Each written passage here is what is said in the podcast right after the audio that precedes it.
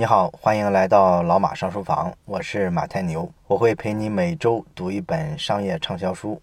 从今天开始呢，咱们讲一下这本《创业维艰》这本书呢，是一本讲创业的书，而且呢，它是比较具体的，在讲创业中面临的各种各样的问题，你应该怎么去处理。那么咱们大部分人呢，其实是没有创业经历的，所以咱们可能啊，对于创业的一些印象，主要来源于一些什么商业媒体啊、商业杂志啊，或者说一部分的商业畅销书。那么这一类的内容呢，他可能大部分时候呢啊是想去了解啊创业成功的秘诀啊，希望能总结出个一二三来。但是呢，咱们今天要讲的这本《创业维艰》呢，它传达给我们的一个非常重要的信号是什么呢？就是创业这事儿，我们虽然知道它很难，但当我们实际做起来的时候，我们会发现呢，它比我们想象的还要难一百倍、一千倍。所以说呢，它这个逻辑啊，就跟一般的书告诉你啊，你要这么干、这么干、这么干，这个公司就会越来越好、越来越顺。它跟这个逻辑不一样，它是从另外一个角度来讲的，主要强调的是，公司如果快不行了的时候，你作为创业者，你应该怎么思考，你应该怎么应对。而创业的这个过程中呢，其实大部分时候啊都是快不行了的时候，所以这就意味着对于创业者来说，这是一个无穷无尽的循环。只要你创了业，你就不可能有消停的一天。所以说呢，咱们很多普通人说，我一旦创业成功啊，我就能过上很好的日子，再也不用操心这些乱七八糟的事儿。这个在创业的过程中几乎不会出现，即便说你成长成了一家非常非常大的公司也不行。所以说呢，好多人就评价这本书，说这本书啊是创业公司 CEO 的血泪史。那么咱们这期呢，就先讲一下霍洛维茨的这个创业故事本身，因为我们需要找一个样本，直观的感受一下创业这事儿啊到底是多么的痛苦，多么的纠结。那么要讲霍洛维茨的故事呢，咱们就得先从一家公司讲起。这家公司呢叫做网景公司。这公司是谁创立的呢？是硅谷的一个大佬级的人物，叫做马克·安德森。这个人现在提起来，几乎就是硅谷创投圈子里面的教父级的人物了，跟咱们之前讲从零到一的彼得·蒂尔啊，基本是一个量级的。那这个马克·安德森他是当初怎么创业成名的呢？他就是做了咱们人类历史上第一个浏览器。因为原先的时候，那个计算机啊，使用起来是没有这种图形界面的，像咱们所有的操作系统，现在一个普通人一看就明白怎么操作。这都是拜图形界面所赐，而你原先的时候啊，想要接入网络，可没有这种非常方便的，一看就能懂的这种浏览器的入口。所以说呢，马克安德森呢，对人类的这个互联网啊，其实是一个贡献非常大的人。网景这家公司呢，也是你去回顾互联网的历史的时候，永远都绕不开的一家公司。那么安德森他创建了网景公司之后呢，他又做了另外一款更好的浏览器，叫做领航员。那么，《创业维艰》这本书的作者本霍洛维茨呢？啊，研究生刚毕业之后呢，因为他是学计算机的嘛，所以呢，他就进入了网景公司，从此呢，就开始了和马克·安德森长达十八年的这个合作伙伴的生涯。当时呢，网景这家公司啊，成长非常快，它从开张到上市只用了十六个月的时间，在一九九五年八月份的时候啊，顺利的上了市，而且呢，一上市就成了一家明星公司。当时它这个股票上市的时候啊，定价是十四美元一股，结果呢，当天收盘之后呢，股价就飙涨到了五十八美元。第一天上市啊，公司的市值就达到了三十亿美金。按现在的股价来说，这肯定不算什么特别大的公司了。可是，在九十年代的时候，这就属于股价非常高的创业公司了。当时那个轰动效应啊，不亚于后来的这个 Facebook 上市那种感觉。所以呢，它一上市之后啊，自然就受到了媒体的广泛关注，像什么《纽约时报》之类的都在评价这事儿。而且呢，大家都用“新经济”这个词儿来描述，说以后啊这类企业特别多，跟原先的微软之类的那种老牌企业比啊，肯定不一样了。以前呢，你这个要上市，可能要在行业里打拼十几年。现在像网景这一类的新公司啊，就是这么厉害，它一两年的时间就会迅速做到好几十亿。结果没想到呢，这事儿很快就发生了逆转，就是微软作为老大不乐意了呗。微软当时呢也开发了它的 IE 浏览器，一开始呢它是把它作为一个单独的软件来销售的，后来呢微软就看了一下，哎，你们这个网景公司主要的收入就是来源于卖自己的这个浏览器这款软件儿。那好吧，那我把 IE 浏览器免费，而且呢，我内置到我自己的 Windows 系统里面。这样呢，你买新电脑，你要装系统，你又没啥太多的选择，百分之九十几的系统都是我们 Windows 的系统，所以我一内置，这个使用量是不是迅速上来了？然后我还免费，我看你们这个小公司怎么干。这招把网景公司啊就打得够呛，他们就迅速需要去转型。像本霍洛维茨呢，他在网景公司啊，实际上负责的是网络服务器的业务。他这块业务呢，实际上就承担着为网景公司啊找一个另外的业务方向、业务出口的这么一个任务。所以他这时候做的这个网络服务器的这个服务就非常重要了。谁知道这时候呢？微软啊，痛下杀手。你有网络服务器业务是吧？我也有啊。他立马公布一个产品，他说五个月之后，我马上要发布一个新的和网络服务器有关的产品。而且呢，我这个产品啊，你网景公司的网络服务器有的功能，我全都有，我速度还是你的五倍快。我看你怎么办。这就把网景公司逼得没辙了。然后后来呢，他们坐下来开会啊，就想了一个反击的办法。他们觉得呢，你打我一拳，那我就踢你一脚呗。我就看看你微软还有哪些产品啊，都在卖给各个企业。我就专门挑一些你做的不是那么好的产品，我去开发一个新产品，我也发布一个比较低的价格，我去冲击你的业务，让你也难受。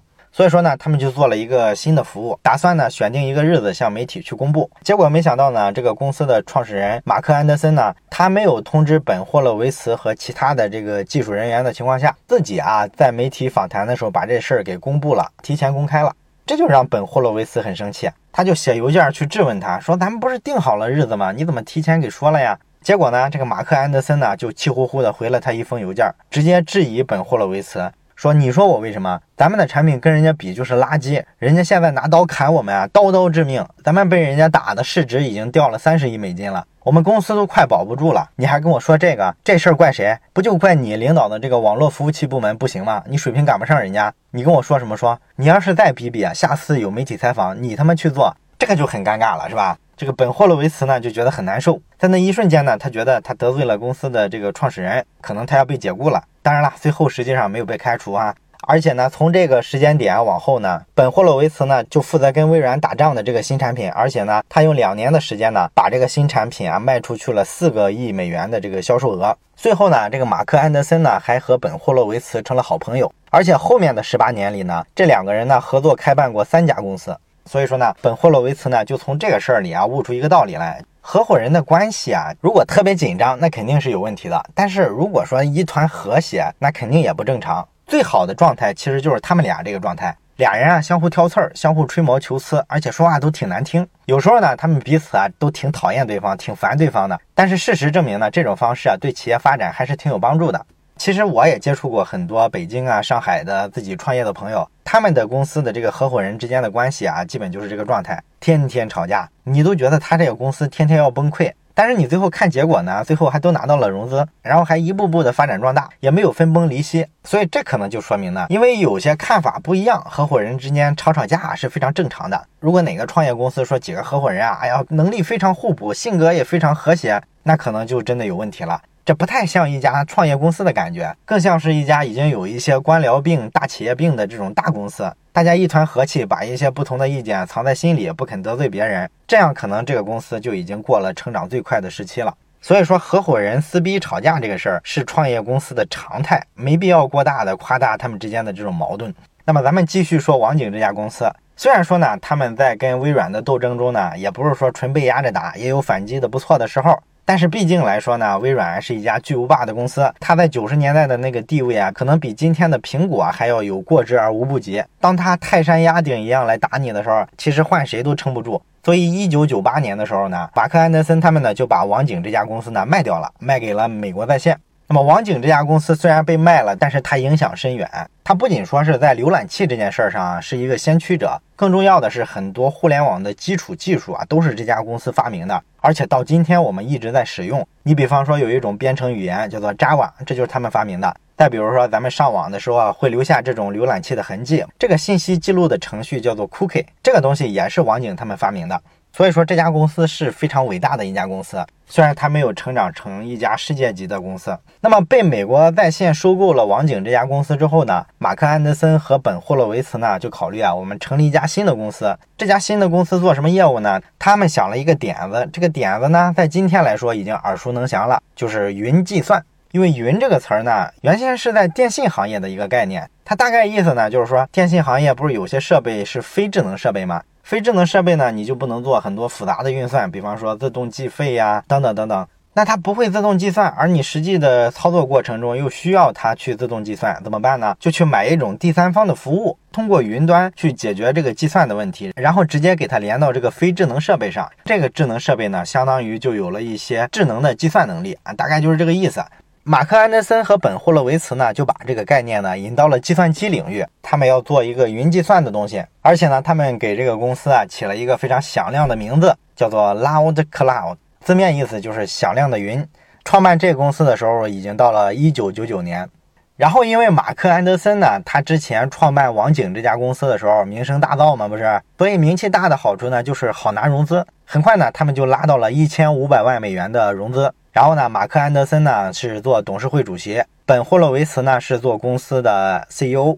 这家公司一成立之后呢，发展非常快。比他们发展更快的是什么呢？他们花钱的速度也非常快。因为你要搞这个云计算啊，你必须进行大量的基础设施的建设。比方说，你要置办好多服务器设备吧，好多电信的应用设备都得买吧。这个玩意儿很耗钱，而且经常有折旧什么的，是吧？然后你还需要大量的人才。他们当时在硅谷啊，几乎是把最优秀的那些工程师啊，能找的都找来了啊，一个月就招好几十个人。然后很快发现呢，这个场地啊坐不下了。于是呢，他们又花了五百万美金去买了一栋三层的一个办公大楼。然后很快，他们这个办公大楼呢又不够了，后来又去租了一个停车场，然后包括厨房啊什么的，做了各种各样的配套，终于说把这家公司运转起来了。他们在公司成立第三季度的时候，单季度的这个销售额啊已经到了两千七百万美元，当时可以说是形势一片大好。这个时候已经到了二零零零年了。二零零零年发生了什么事儿？互联网泡沫破裂啊，纳斯达克指数一路狂跌，这就给这家新创立的公司带来了一个巨大的灾难。因为这家公司膨胀的太快了，建设了大量的基础设施，然后招了三百多个员工，公司账上的钱啊，基本上烧完了，现金流快断了。而这时候纳斯达克股市一破裂呢，就导致所有人一听说是互联网企业、高科技企业，跑都来不及啊，谁敢往里砸钱啊？这时候他下一轮的融资就非常困难了。后来是费了九牛二虎之力啊，终于找到了一个投资人，非常幸运的完成了 C 轮的融资啊，融到了一点二亿美元，这才让公司逃过了一劫，没有破产。但是问题是，这个美国股市的灾难呢，它直接能冲击他们的业务，因为他们这个云计算，你想想，它主要面向的客户是谁啊？不就是些科技类的公司，什么互联网公司这一类的公司大量的死掉了，实际上也就是让云计算服务啊挺难卖出去了。二零零零年的第三季度的时候，本来他们预期呢，我会有一个亿的销售额，结果呢，只完成了三千七百万美元，这个压力就非常大了，因为基础设施还在扩张，人还在继续招啊。这一次的融资啊，就没有上一轮那么幸运了。他们在二零零零年的第四季度，花了整个季度的时间啊，都在找钱，甚至说都找到了著名的沙特王子瓦利德，这个人不是号称阿拉伯世界的沃伦巴菲特吗？投资风格非常激进，他都对这个项目不感兴趣，别的更保守的就更不用说了，是吧？所以说呢，他这个融资计划就算失败了。但是这个时候公司已经膨胀到四百七十七个员工了，天天等着发工资呢，公司的现金流是负的，怎么办？走投无路的时候呢，本霍洛维茨和马克安德森呢突然想到了一个办法，就是我们直接上市吧，要不？风投基金不感兴趣，我们上市之后发股票，如果老百姓愿意买我们的股票的话，不还能融到钱吗？这个办法能不能让公司起死回生，能不能真的上市成功，其实都完全未知。但是当时他们没有任何别的办法，只能死马当活马医啊。他们就去走这个上市流程，递交材料什么的。后来都过了之后呢，又开始搞路演，就是把有可能投资的这些金融机构啊叫一块儿来开开会，讲讲 PPT 啥的，说说我们产品有啥优势，啊为什么有前景，忽悠他们投钱呗。结果呢？可想而知，所有的金融机构啊，一听高科技就打怵，大家反响啊都很冷漠，这个就让本霍洛维茨很难受。而且这时候祸不单行，中间还出了一个插曲，在他路演第三天的时候啊，霍洛维茨的岳父啊给他打了一个电话，说霍洛维茨的这个妻子啊差点死掉了，这是因为吃药的时候啊有一种过敏反应导致的。总之吧，就是送了医院之后呢，死里逃生，好不容易救过来了。这时候霍洛维茨就很痛苦啊，差一点崩溃了。他这时候呢，要是回家，那公司在这么关键的时刻，这个路演肯定就搞砸了。本来投资人就这么难搞，自己要走了，公司铁定就玩完了。可是如果自己待在这儿，自己的媳妇儿是这个状态，好在最后他媳妇儿跟他通了个电话，好说歹说是把他劝住了，让他先在这路演，啊，路演呢虽然困难，但是最后总算是有对他们感兴趣的金融机构愿意投钱。不过呢，也是打了折的。他们原先预想呢是卖十块钱一股啊，人家金融机构呢觉得你最多值六块钱，六块钱就六块钱吧，能顺利上市，先融笔钱最重要是吧？这样呢，公司就挂牌上市了。他们就觉得呢，哎呀天，终于活下来了。没想到呢，刚上市啊，紧接着出现了另一个问题。就是上市的时候啊，他们在这个招股说明书里啊，承诺说这个下一年我的营收目标七千五百万美元。实际的运转呢，他发现呢，这个目标啊好像有点难，因为宏观经济形势不行嘛。所以怎么办呢？他们上市之后呢，决定调整一下年度的这个营销任务的目标。但是这件事儿，你上了市之后啊，就是风险很大的一件事儿了。因为对于这个股民啊，这些投资者来说吧，你公布的这个预期收入啊，这就相当于一个承诺。你现在要下调，这不等于打自己脸吗？所以你怎么让别人信任你啊？大家很容易就觉得你是个垃圾公司、垃圾股，你就是来圈钱的骗子。公司的股票啊，就从六美元一下唰跌到两美元了。好在说，在二零零一年的第四季度的时候。他们算了算呢，勉勉强强完成了自己调低后的这个目标。他们这个云计算服务呢，还是有一线生机的。但是问题就是，他们一直没盈利啊，一直是亏损状态啊。他们看了一下这个财务报表呢，发现大概需要五千万美元就能让他们这个资金缺口补上。他们就打算再融五千万美元，但是你要通过这个公开的股票市场，肯定不可能了。市场已经烂成这样，还没恢复呢。你到公开市场上说我要上个项目，然后要增发股票，这个别人再买单的概率非常低。他们这时候就得想别的办法筹钱。这时候他们就盯上了私募，做个私募基金，这事儿还是可以的。所以他们找了摩根士丹利，让这个金融机构呢去给他们做一笔私募。当然了，做私募跟上市一样，也是要路演的。你要给投资人讲清楚，你这玩意儿到底干嘛用，有没有收益。没想到正在做路演的时候，又出幺蛾子了。他们公司内部的这个员工啊，打电话过来说，咱们公司有一个特别大的客户啊，倒闭了。这个大客户用了咱们的产品服务，还欠着咱们两千五百万美元呢。他一倒闭，一分钱要不回来了。这事儿让本霍洛维茨就懵逼了，因为他是上市公司啊，这种大事儿你必须披露。你一披露的话，这五千万美元的这个私募的融资，你想都甭想了。原先人觉得你差五千万美元，未来有成长性，能把这钱挣回来。现在你告诉我，你一个超级大客户倒了，这个钱还赔了，人家对你的这个未来的预判可能就完全不同了。可是这也没办法呀，你是上市公司啊，你就得接受这个约束啊。所以说只能把这个融资暂停，然后呢发了一条新闻告诉大家，哎，公司出了这么一个意外。这些投资者一看，嚯，这公司还行不行？都抛售股票，结果这个公司的股票呢就跌了百分之五十。这就是墙倒众人推，资本市场向来都是这样。好的时候捧上天，坏的时候呢，恨不能把你踩到地底下。原先缺五千万美元，现在又加个两千五，股票还跌了一半。你说下一步怎么走？本霍洛维茨想了好久，终于决定采取一个铤而走险的办法，把核心业务卖掉。因为云计算这个业务啊，太烧钱了，所以说呢，他们想把这块核心业务连同这些团队直接卖给一家其他公司。那问题是你卖了这块业务之后，那你怎么给这些老股民、老投资者交代呢？这时候呢，本霍洛维茨想到了一个点子。他们公司呢还有另外一款小软件，叫做 Opsware，是他们公司自己写的一款软件，自主知识产权。原先是用在这个云服务体系之内的，但是他觉得呢，这款软件啊，其实未来挺有潜力。我把这款软件单独剥离出来，把这个云计算的业务呢给它卖掉，然后这家公司就剩一壳了。我们就专门去把这个新的软件再给它重新修改升级，做成另外一款服务性的产品，再去销售给其他的客户。啊，应该说呢，这也是一个死马当活马医的点子。但是呢，如果不这么干的话，以眼下的这个节点来说，公司除了破产没有其他出路了，只能铤而走险赌一把。然后他们就去找买家，费尽千辛万苦，终于找到了两个对他们这个云计算业务啊感兴趣的买家。一家呢是 IBM，另一家呢是一家叫做 EDS 的公司。那么这两家公司呢，他们都说感兴趣，想买。本霍洛维茨呢就分析了一下这两个买家，他觉得呢从需求上看，应该是这个 EDS 公司啊，他们更感兴趣，想买这个云计算，因为这个跟他们的业务互补嘛。这个 IBM 啊表现的好像挺有兴趣，但是你从需求面分析一下，应该是没有那么需要，所以霍洛维茨判断应该着重的去公关 EDS 这家公司。但是呢，EDS 这家公司呢表现的热情啊不是很高，这让他特别奇怪。所以他就让底下的员工啊去调查了一下这家公司，把他的那个组织结构图呢画出来，然后想想啊，现在接触的这些人，他们表达的这个兴趣不那么强烈的，到底在这个组织结构里面啊属于哪个层级？比他更高一级的大概有哪些人？我们还没接触到。通过这个办法呢，让自己人啊去接触，终于呢找到了一个挺关键位置上的人，他呢也正好对这事儿特别感兴趣，他愿意花钱啊把这个云计算部门啊给他接手过来。本霍洛维茨呢还挺鸡贼，他做了一些小技巧，比方说他会把这个 EDS 公司的人和 IBM 的人同时约到公司来，啊，在两个办公室谈。谈的过程中呢，可能故意利用一些茶歇啊、上厕所的时间啊，安排两家公司的人呢，哎，不经意间可能就看到了对方。这时候呢，大家就知道，哦，他也想买啊，啊，就是用这种办法吧来抬价。七个星期之后呢，这个 EDS 公司呢，真的就花了六千三百五十万美元的现金买下了他们公司的这个云计算的部门。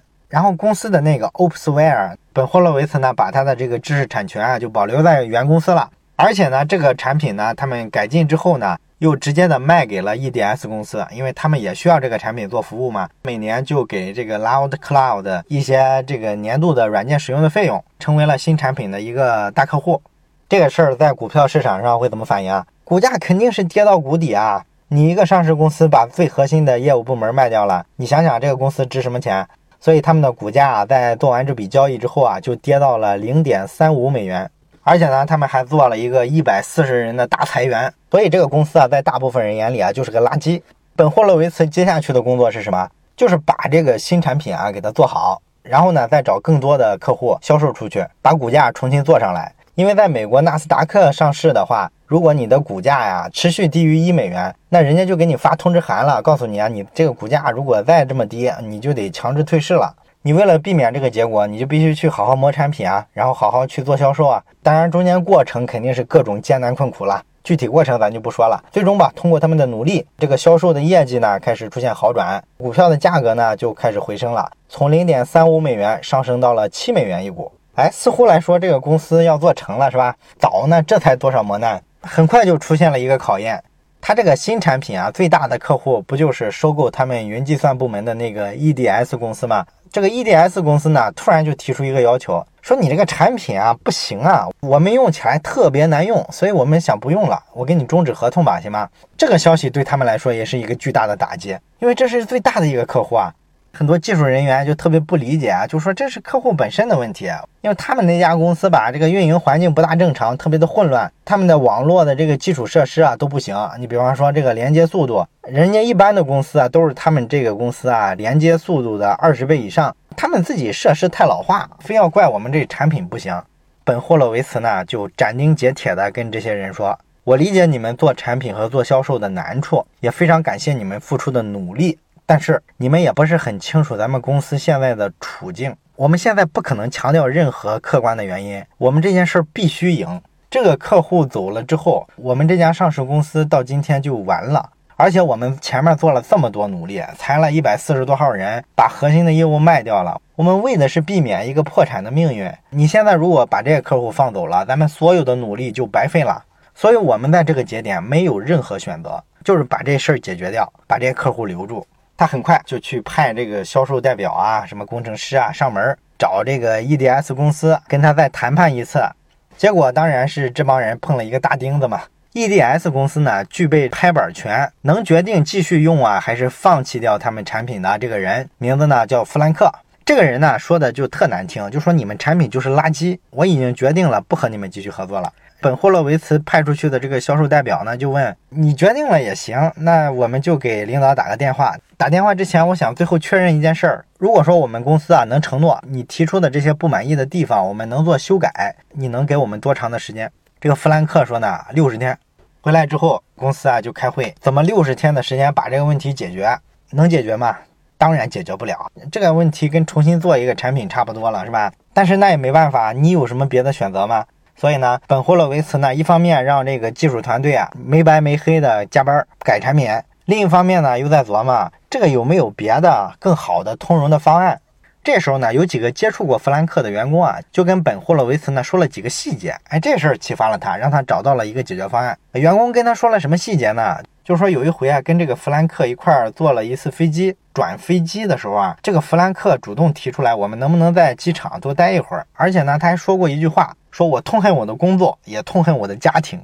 霍洛维茨一听就明白了，哦，我知道他是个什么人了。他这个人世界观肯定跟一般人不一样，他是对自己的工作也不满意，可能家庭的氛围也不是很好，所以呢，让他对这个世界不满意的地方特别多。他跟咱们公司接触的时候呢，他潜意识里就希望说是我们欺骗了他，然后让他抓到证据，把我们修理一顿，发现他内心深处对这个世界的憎恶和不满。所以说啊，这个事儿真不是个纯技术问题。我们即便六十天的时间把他说的所有地方都改正过来了，这个人也很可能再去挑一个其他的毛病，到时候继续不跟我们合作。哎，想到这儿呢，这个本霍洛维茨啊就想到了解决方案。我们应该做一件他意想不到的事儿，去迎合一下这个人，毕竟他有这个拍板权嘛。啊，一个偶然的机会呢，他们发现了一件事儿，就是发现呢，这个 EDS 公司啊，还采购一些其他的产品嘛。其中有一种产品啊，咱们叫它 A 产品吧。这个弗兰克呢特别喜欢，但是他们公司的这个采购人员呢，最终使用了另外一款产品 B 产品。这两款产品呢，实际上功能是相同的。采购人员呢非常强势的逼着弗兰克改了选择，